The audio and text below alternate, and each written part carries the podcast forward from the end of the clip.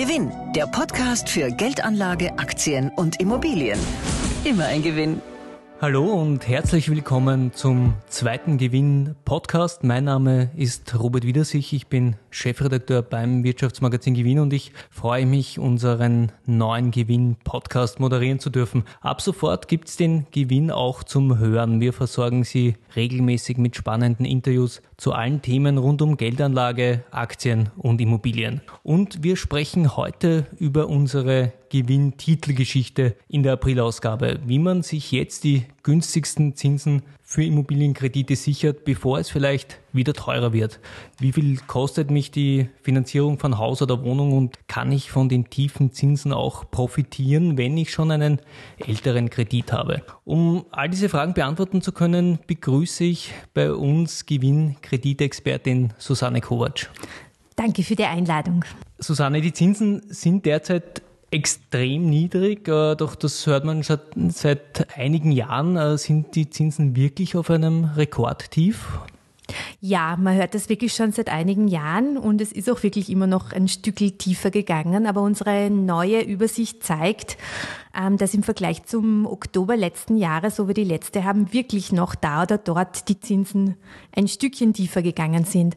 Also ein Beispiel, variable Top-Zinsen haben wir jetzt bei ab 0,25 Prozent. Letztes Mal waren wir noch bei 0,375 Prozent. Ähm, 20-jährige Fixzinsen haben wir jetzt sogar schon ab 1,125 Prozent, konkret bei der Bank Austria. Ähm, da waren wir auch letztes Jahr noch, äh, letztes Mal noch ein Stück höher im letzten Oktober. Und was wir schon länger haben, aber noch immer angeboten wird von der Stadt Bausparkasse, sind sensationelle 1,75 Prozent für 30 Jahre fix. Also das sind wirklich äh, Zinsen, die man so noch nie gesehen hat und es ist tatsächlich noch ein, ein Stückchen tiefer gegangen. Aber bei den langfristigen Zinsen ist es zuletzt wieder ein kleines Stück sogar nach oben gegangen, oder? Äh, es hat sich noch nicht auf die Kredite ausgewirkt, aber im Hintergrund hat sich da wirklich schon was getan. Und zwar im Februar und im März sind erstmals seit gut einem Jahr äh, die Euro-Swap-Zinssätze etwas angestiegen. Die sind immer der Indikator für die Fixzinsen. Also konkret war da im März erstmals wieder ähm, der 20 Jahre Euro-Swap zum Beispiel bei 0,5 Prozent. Das war zuletzt Anfang 2020 der Fall. Also man kann vielleicht schon langsam wieder wirklich von einem Aufwärtstrend sprechen bei den langlaufenden Fixzinsen. Die Bank Austria hat uns übrigens gesagt, ähm, dass sie vermutet, sicher ist sich natürlich im Moment niemand, aber dass diese langfristigen Zinsen eventuell in nächster Zeit doch um ein Viertel Prozentpunkte nach oben gehen könnten. Der Nachsatz war aber auch bei der Bank Austria, dass so viel Volatilität im Markt ist, dass man sich natürlich nicht sicher sein kann. Aber Anzeichen, wie gesagt, gibt es. Das heißt, es wäre ein zusätzlicher Grund, vielleicht früher als später einen Kredit abzuschließen. Bei den genannten Zinssätzen muss man ja immer zwischen Nominal- und Effektivzinssatz unterscheiden. Wenn man so einen tiefen Zinssatz hört, 0,25 Prozent, was ist das dann typischerweise, der Nominal- oder der Effektivzinssatz? Der niedrige ist immer der Nominalzinssatz und mit dem wird auch meistens am lautesten geworben. Also der Nominalzins, kurz zur Erklärung, besteht aus dem Indikator, das ist meistens der drei monats euribor und da drauf legt dann die Bank noch einen Aufschlag fest. Das ist der Nominalzins. Der ist eben in unserem Fall erwähnt, zum Beispiel 0,25 Prozent. Ähm, der Effektivzins, auf den kommt es an, wenn der Kunde wissen will, was er wirklich unterm Strich zahlt, weil da werden auch die gesamten Nebenkosten noch dazu gerechnet. Das sind zum Beispiel bei Hypothekarkrediten die Bearbeitungsgebühr, die Eintragungsgebühr, Kontoführung, Grundbuchabfrage etc. Da kommen bei einem 100.000 Euro Kredit schnell 3.000 Euro Nebenkosten zusammen ungefähr. Und die werden dann so umgerechnet, dass man Jahr für Jahr sozusagen auch noch in diesen Zinssatz sieht, wie hoch denn diese Gesamtkosten wirklich sind, das ist der Effektivzins. Also ein Beispiel, wenn wir eine Nominalverzinsung von 0,25 Prozent jetzt haben, das Beispiel Bestzins ist jetzt gerade von der Hypo Niederösterreich, dann kommt man dort effektiv auf 0,7575 Prozent. Äh, grob gesagt kann man sagen, es ist mindestens so ein halber Prozentpunkt höher als die Nominalverzinsung, manchmal auch etwas mehr. Um sich das jetzt besser vorstellen zu können und nicht immer nur von Prozent zu sprechen, wenn ich 100.000 Euro Kredit aufnehme zu einem aktuell günstigen Zinssatz, wie hoch ist dann meine monatliche Rate bei Beispiel 20 Jahren Laufzeit?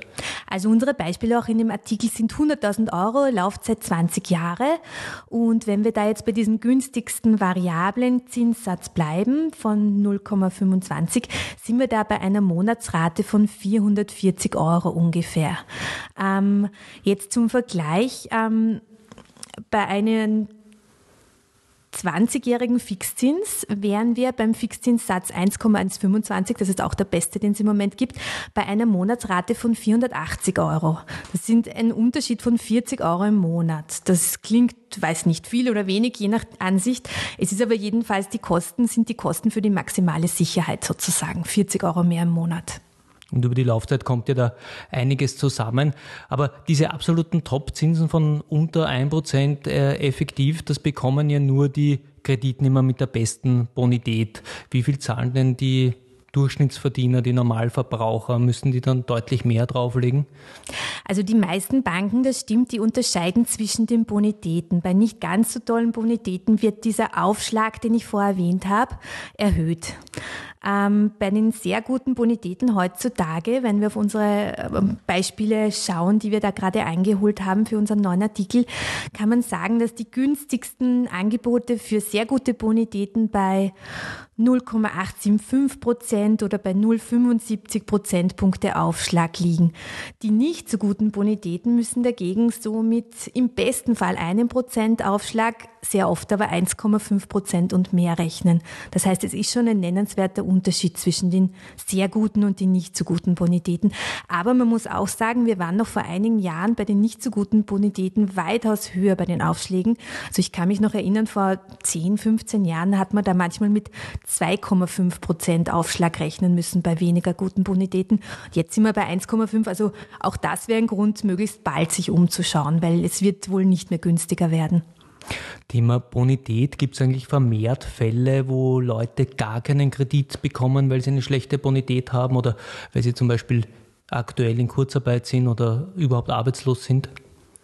Ähm, das haben wir auch abgefragt. Die Banken haben eigentlich sehr einhellig gesagt, dass sie noch absolut keine erhöhten Ablehnungsquoten etc. Ähm, mitbekommen haben. Also es hat sich da noch nichts getan.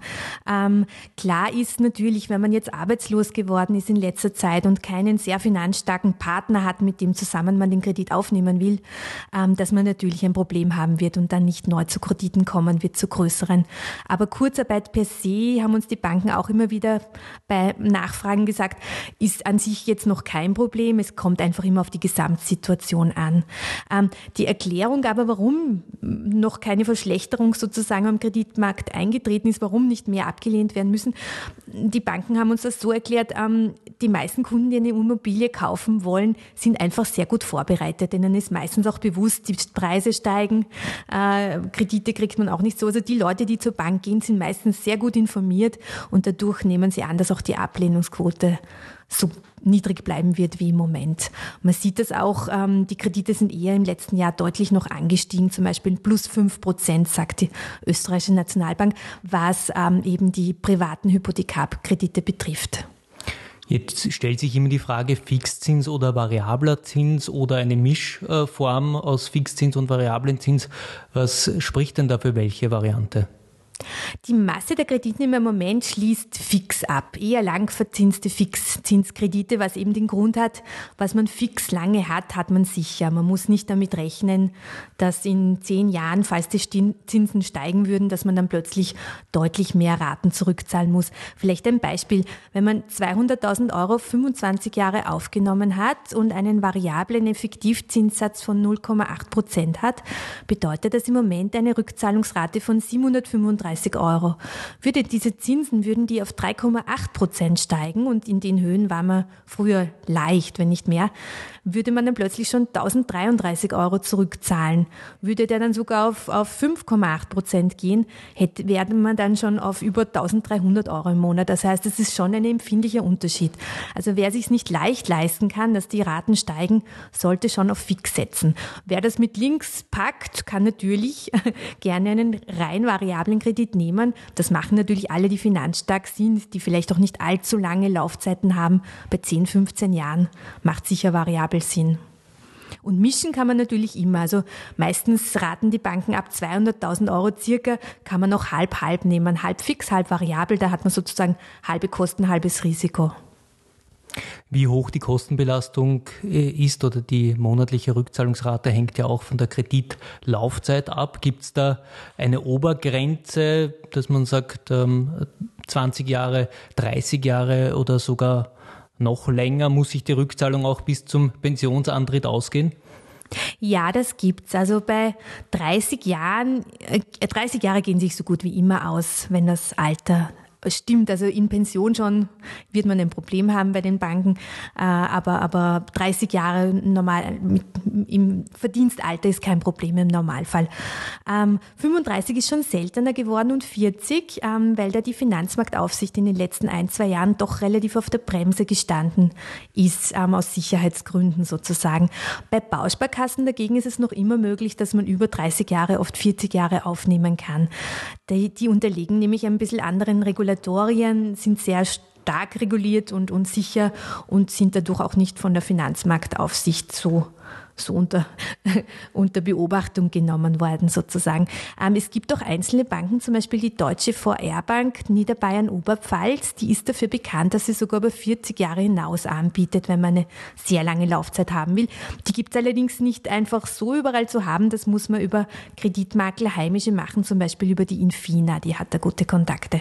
Ähm, und Höchstalter sind wir meistens bei circa 75 Jahren, also müsste Kredit abbezahlt sein. Bei den Bausparkassen Kassen ist man da aber auch großzügiger, also da kann man meistens über 80 oder sogar 90 Jahre alt sein. Es gibt ja, man darf das nicht vergessen, es gibt ja die hypothekarische Sicherstellung, also da ist ja eine Immobilie im Hintergrund. Susanne, du hast das vorher schon angesprochen, jetzt waren die Zinsen früher deutlich höher.